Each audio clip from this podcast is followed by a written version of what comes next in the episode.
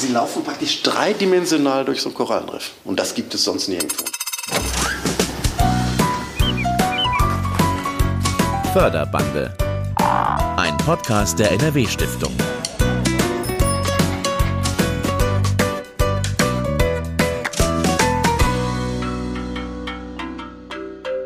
Herzlich willkommen zu dieser siebten Förderbande-Folge, in der wir richtig weit reisen werden. Herrlicher Strand, weites Meer, gute Luft. Und wenn wir jetzt mal eben abtauchen, dann sehen wir wunderschöne Korallenriffe mit endlos vielen Polypen drauf. Ah, da, ein Perlboot. Einer dieser Kopffüßler, die gibt's schon ewig. Eine echte Traumwelt. Und damit sind wir an ungefähr dem Ort, den es heute auch hier in Nordrhein-Westfalen zu bewundern gibt. Zugegeben, etwas zeitversetzt, aber ohne lange Anfahrt und für alle, zu fast jeder Zeit. Am besten geht's mit einem ausgezeichneten Experten vorneweg. Dieses Korallenriff, wir sehen hier oben, das ist nicht einfach eine glatte Schicht, sondern das ist die Originaloberfläche des Korallenriffs von vor 385 Millionen Jahren. Sie sehen, da geht es noch ein bisschen hoch, dann geht es wieder runter. Auf hunderte von Metern können Sie die Originaloberfläche dieses ehemaligen Riffs sehen. Stefan Vogt ist Höhlenforscher. Er hat mir Teile der Kluterthöhle in Ennepetal gezeigt, die auch ein wirklich spezielles Förderprojekt der NRW-Stiftung ist. Wir werden Stefan Vogt noch ausführlich hören, wenn er von seiner Leidenschaft, den Höhlen, spricht. Er ist Vorsitzender des Arbeitskreises Kluterthöhle, seit 40 Jahren dabei, hat schon als Jugendlicher angefangen mit der Höhlenforschung und weiß so ziemlich alles, was damit zu tun hat. Außerdem hat er dafür gesorgt, dass die Kluterthöhle zum nationalen Naturmonument wurde. Ich möchte es mal so erklären, wenn das auf kulturellem Niveau wäre, wäre das so, als wenn sie den Kölner Dom nach Ennepetal geholt hätten. Ja, seit 2019 darf sich die Klutertöhle Nationales Naturmonument nennen. Warum das so bedeutend ist, was den Schatz der Klutertöhle genau ausmacht und warum die NRW-Stiftung sich gerne in Höhlen vertieft, all das werden wir in dieser Förderbande-Folge klären.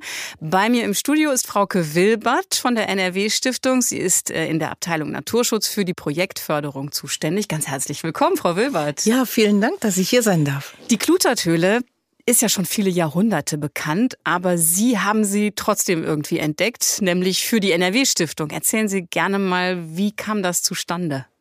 Ja, eigentlich hat der Arbeitskreis Klutertöle sich an die NRW-Stiftung gewendet. Wir sind nicht aktiv auf ihn zugegangen, sondern in Persona Herr Vogt ist auf uns zugekommen und hat den Antrag gestellt, um die Höhle zu sanieren und renaturieren.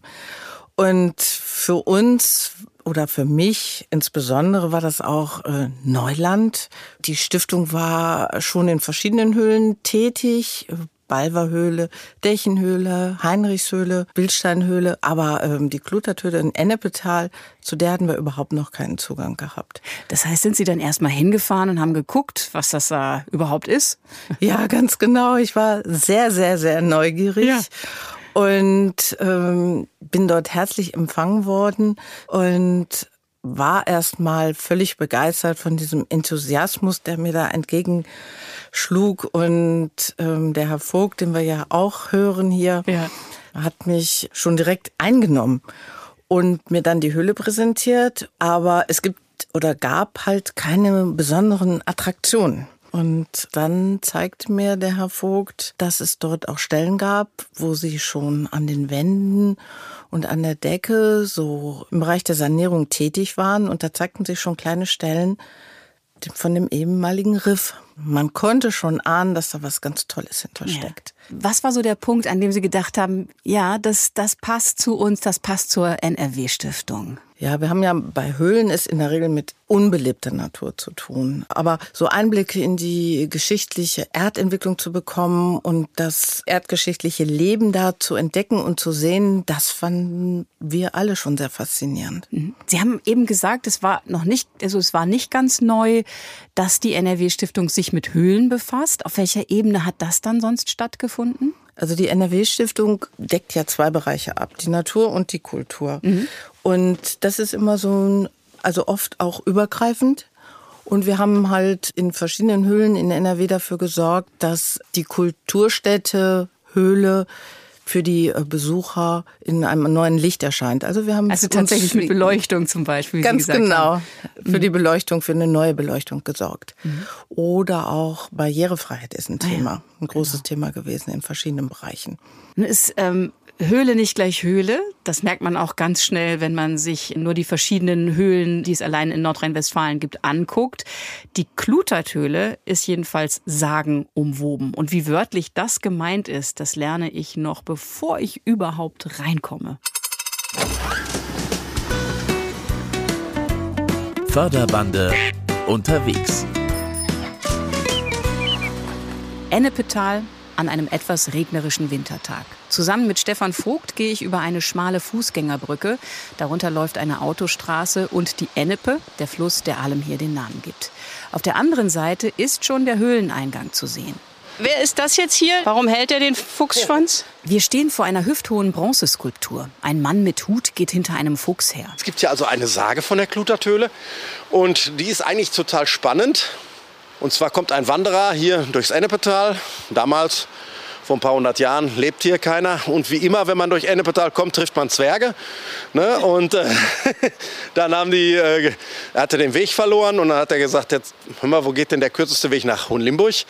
An der Lenne, so 20 Kilometer von hier. Und da hat der Zwerg gesagt, hier, geh in den Eingang rein, aber nimm den Fuchs am Schwanz, der wird dir dann sicher den Weg führen. Und dann rauf, runter, hoch, niedrig, und irgendwann kam Tageslicht und der Wanderer freute sich schon.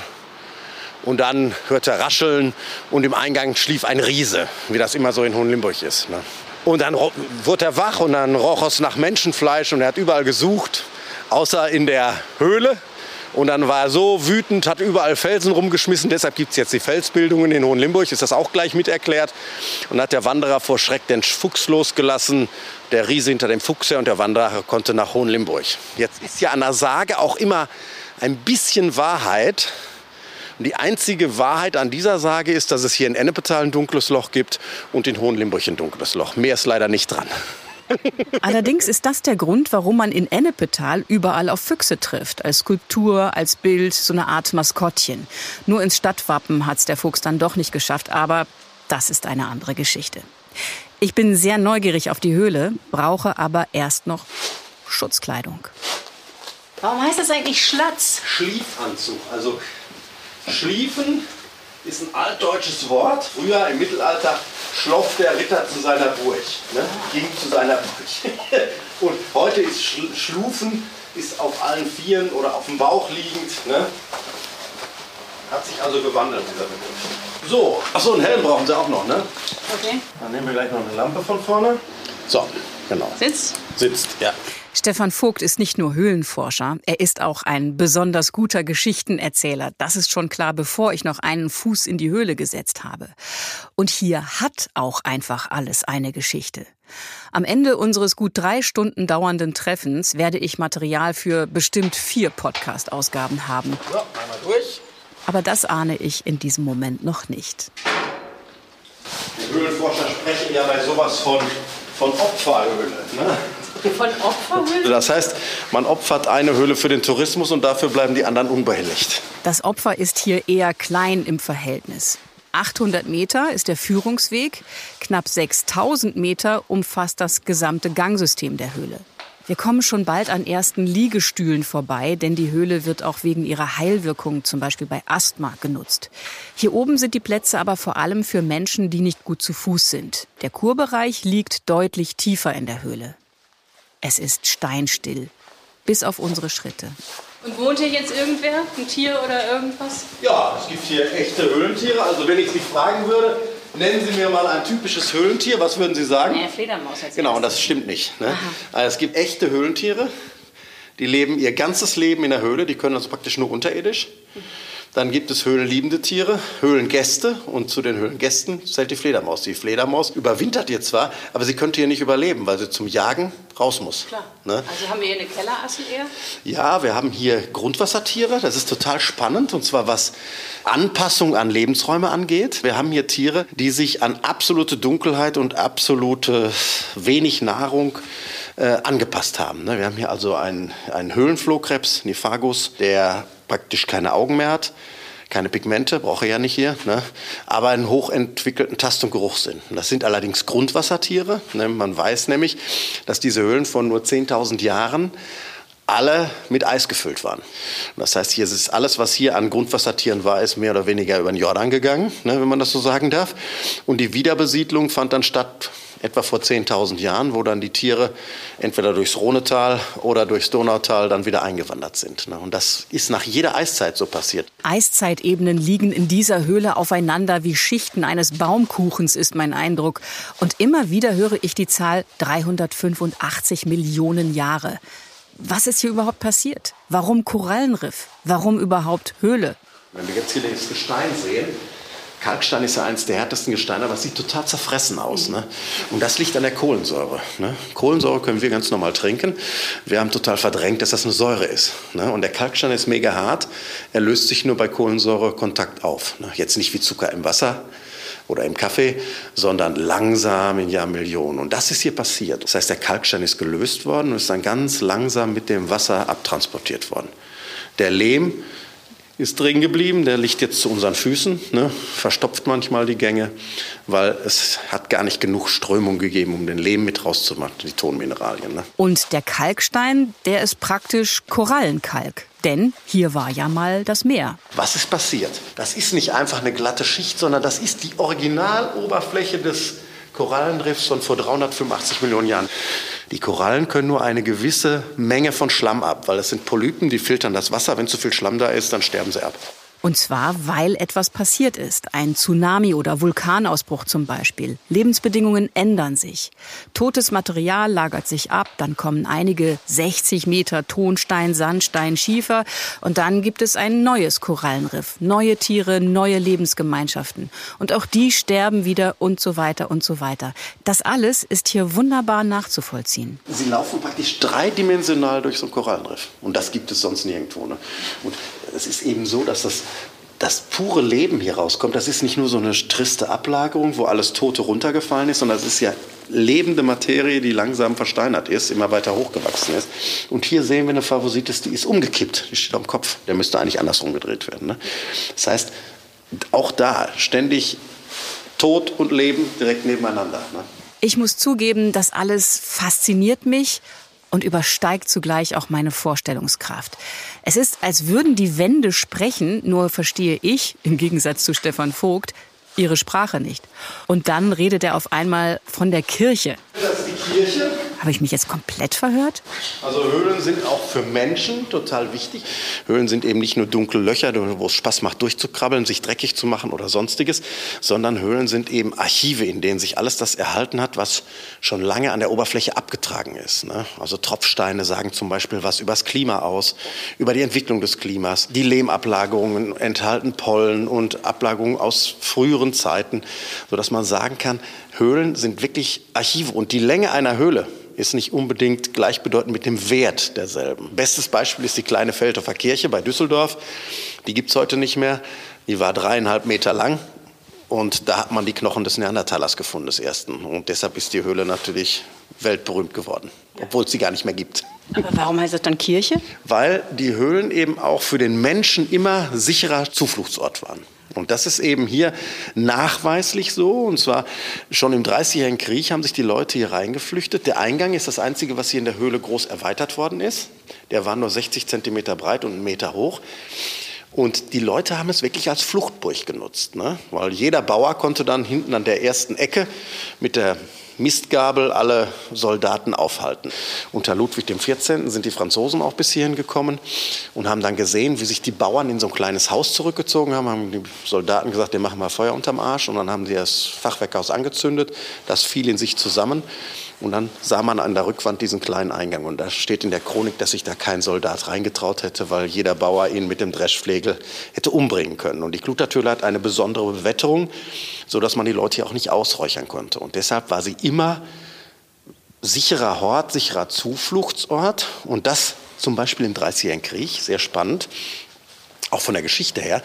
Da wissen wir aus der Chronik, dass hier die Leute sich versammelt haben und dass jeder Clan, damals gab es ja nur ein paar Bauernhöfe in Ennepetal, einen Seitengang hatte. Und der wurde abgetrennt mit einem Holzverschlag. Und diese Nägel haben wir bei der Sanierung der Höhle noch gefunden, diese handgeschmiedeten Nägel. Spüren Sie das, wenn Sie hier so durchgehen? Spüren Sie diese ganze Geschichte? Haben Sie das immer auf dem Schirm, was hier los war? Ja, ich habe hier selber geheiratet. Zum Leidwesen meiner Frau vermutlich. Es war keine weiße Heirat. Und wir hatten hier 120 Leute drin. Ne? Und das ist ja, dieser Stein hier ist der, die Kanzel. Ne? Und da haben wir uns dann getraut. Höhlen sind sein Leben. Stefan Vogt hat mit dem Verein auch selbst schon einige Höhlen entdeckt. Entsprechend ist der Name des Vereins Arbeitskreis Kluterthöhle ziemliches Understatement. Der Verein betreut über 200 Höhlen, auch in den Alpen, im Ausland. Es ist einer der aktivsten Höhlenvereine Deutschlands. Ein Hobby und Ehrenamt. Geld bekommt keiner dafür, aber der Verein kooperiert mit dem Geologischen Dienst Nordrhein-Westfalen und ist offiziell beauftragt, die Höhlenforschung zu betreiben. Inzwischen hat auch schon die Deutsche Forschungsgesellschaft beim Verein angeklopft und hier ein Forschungsprojekt gestartet. Es ist eine erstaunliche Situation. In anderen Ländern kann man Höhlenforschung, Speleologie an der Uni studieren. In Deutschland nicht. Und das ist aber eigentlich unser Vorteil, weil dadurch sind wir unabkömmlich. Ne? Und wir haben die Möglichkeit, uns zu vernetzen und mit den Universitäten zusammenarbeiten. Nur hier ist es genau andersrum wie sonst immer. Da sind dann die Höhlenforscher die Wasserträger der Universitäten und hier haben wir den Hut auf. Das lasse ich mal so stehen. So. das müssen so stehen. Ja, das lasse ich so stehen.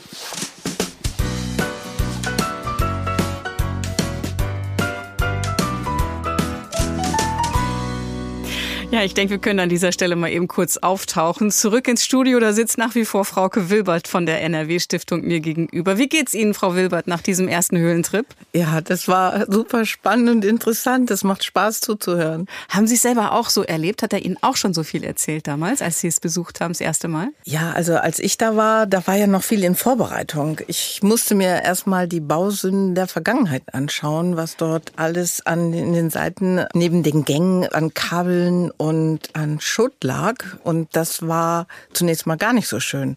Auch die Wege waren ja noch nicht renaturiert oder wieder hergerichtet. Also der erste Eindruck zunächst mal war ein bisschen zurückhaltender. Ja. Aber die Höhle an sich ist einfach faszinierend. Aber dass es dann eben so schön geworden ist, auch diese Dreidimensionalität des Riffs, dass das so erkennbar geworden ist, das hat ja eben auch mit der NRW-Stiftung zu tun.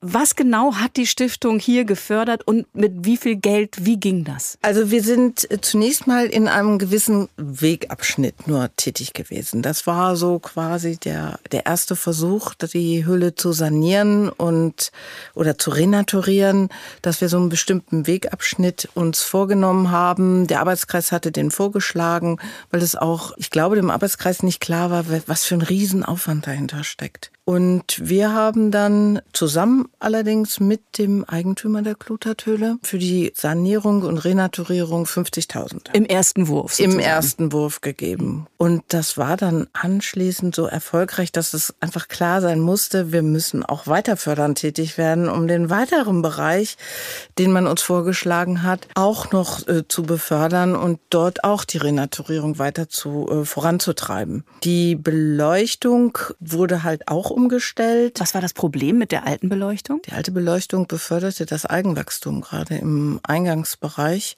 und die Wände waren dann belegt mit grünen Algen. Und die neuen sind jetzt so LED-Leuchten, also relativ dezent, kann man sagen. Ganz genau. Und das neue Riffkalk ähm, in seiner neuen Pracht musste ja eigentlich auch neu beleuchtet werden und dargestellt werden. Und da taten sich einfach, man hat das Gefühl, ganz andere Dimensionen auf einmal auf. Jetzt haben wir den ersten Abschnitt, das haben Sie gerade gesagt. Dann war es sozusagen bestechend schön geworden, dass Sie gesagt haben, wir legen noch mal los. Und was ist dann passiert und wie umfangreich war dann die Förderung noch mal?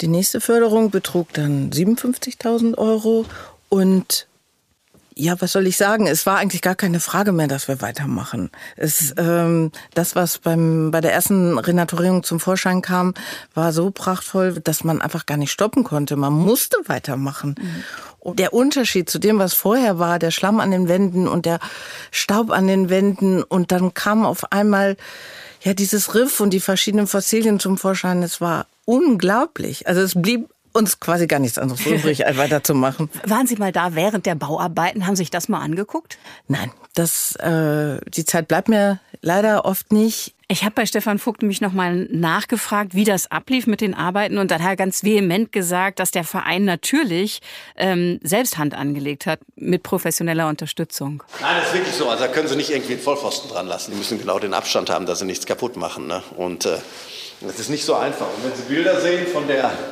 äh, Sanierung. Sie sehen hier nichts wegen dem Nebel, wegen dem Wasserdampf. Ne?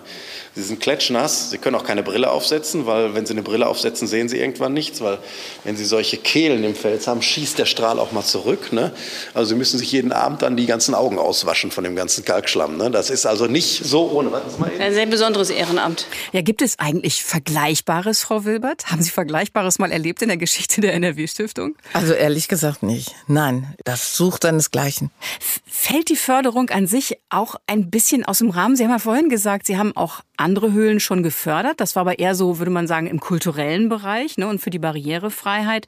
Und hier klassischer Naturschutz ist es ja erstmal nicht aber dann doch. Ja, bei uns ist das sozusagen abteilungsübergreifend, Naturschutz und Kulturschutz. Man möchte das Naturerlebnis den Menschen näher bringen. Damit befördert man ja auch ein bisschen Tourismus. Das ist aber nicht letztendlich unser Anliegen. Aber Natur erleben und die Menschen auf die Dinge aufmerksam machen, das ist eins unserer Anliegen.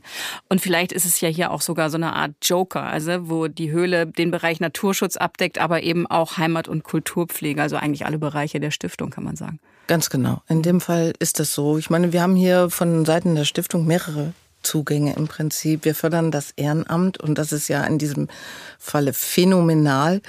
Und die Kosten oder was wir gefördert haben, auch finanziell, reicht ganz gewiss nicht aus für das, was da geleistet wurde. Sie hatten in jedem Fall einen sehr guten Riecher, Frau Wilbert. Denn seit 2019 ist die Klutertöle ja nationales Naturmonument. Da hat sich ja Stefan Vogt auch sehr engagiert, dass das klappt.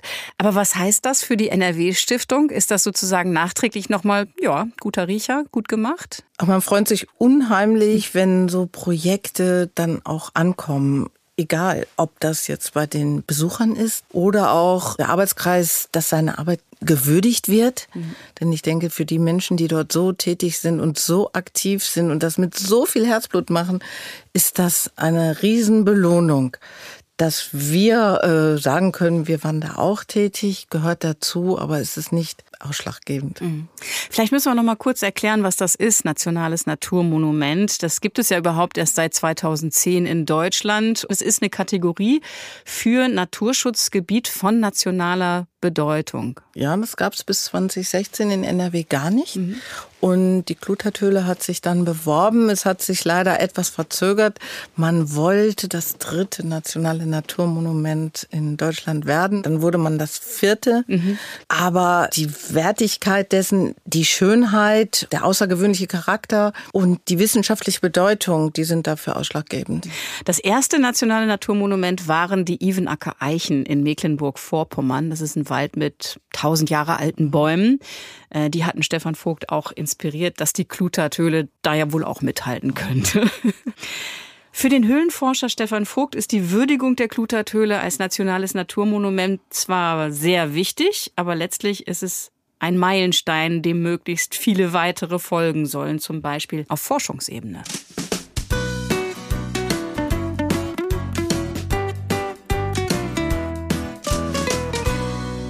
da ist noch Luft nach oben und da wollen wir auch weitermachen, weil mittlerweile haben wir ganz andere Möglichkeiten und zwar in diesem Kalkstein, der dazwischen ist, ne, haben wir jetzt Wissenschaftler an der Angel, ne, passt ja zum Korallenriff, ne, die aus diesem Kalkschlamm Fischschuppen zum Beispiel extrahieren können und die bestimmen können. Die haben Kauwerkzeuge von Seegurken da drin gefunden. Und wenn Sie jetzt das, das, äh, das Lebensbild, was wir im Geopark Center haben, ne, da schwimmen nur so ein paar Nautoliden oben drüber. Das Bild ist ein Jahr alt. Eigentlich müssten wir das Bild schon wieder wegschmeißen. Weil wir wissen jetzt, da schwammen Panzerfische drüber, äh, da haben Seegurken drin gelebt und so weiter und so fort. Und da sind wir erst am Anfang, wir haben es erst angekratzt. Ne? Es ist eigentlich ein, ein unglaublicher Schatz. Ne? Gar nicht zu vergleichen mit tausend Jahre alten Eichen. Zack. da schneiden sie raus. Ups, da ist der kleine Seitenhieb doch glatt drin geblieben. Aber Stefan Vogt hat auch einfach gute Argumente dafür, dass die Höhle an sich einen besonderen Stellenwert bekommt. Ohne Höhlen wären wir Menschen nicht das, was wir heute sind. Ne? Und zwar, Höhlen sind ja der Ort, an dem Kultur angefangen hat. Ne? Denken Sie an die Bilderhöhlen. Ne? Wenn Sie in diese Bilderhöhlen kommen, diese Zeichnungen sind 45.000 Jahre alt. Ne? Und wenn Sie diese Dinger sehen, das ist total irre. Ne? Also die haben praktisch Felsvorsprünge benutzt, ne? um das plastisch darzustellen. Ja? Man hat sich dann gewundert, da waren dann Wiesente, die hatten sechs Beine oder Pferde. Ne? Haben gesagt, wie kann man so blöd sein und das so. Und, aber in einem Fackelschein sieht das aus wie ein Film. So Ansätze von 3D, wo ich sage, wow, ne? Ja, das ist schon echt irre. Ne? Ja, und letztendlich ist die Kultur die Kunst in der Höhle entstanden. Ne? Und dann drückt Stefan Vogt in irgendeinem Gang der Klutathöhle, ich habe längst keine Orientierung mehr, auf einen Knopf und startet eine Lichtshow. Mit Soundeffekten.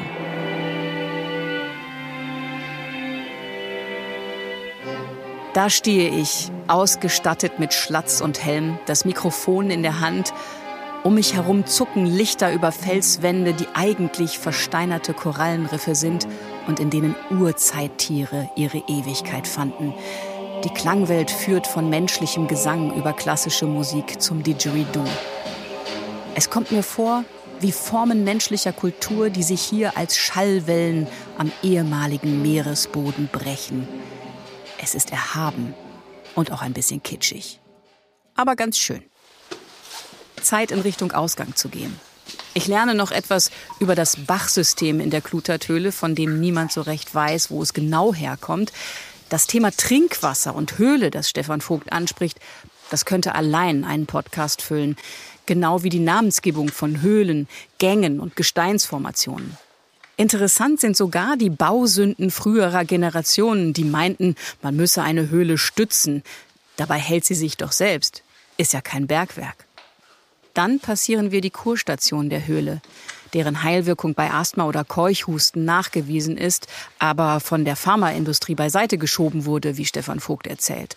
Und dann begeistert er sich noch, wie interdisziplinär die Höhlenforschung ist, was sich auch im Arbeitskreis Kluterthöhle zeigt. Wir haben zum Beispiel Leute im Verein, die im Archiv arbeiten. Ne? Und das ist so spannend wie ein Krimi. Ne? Also die haben also in den letzten Jahren schon einige Höhlen wiederentdeckt, die war praktisch verschüttet waren. Dann guckt man die alten äh, Zeitungen nach oder was irgendeinen alten Literaturtext und dann sieht man, ah, bei Bauarbeiten ist da und da was angestellt. Und dann müssen Sie gucken, ist das noch die gleiche Straße, die gleiche Hausnummer?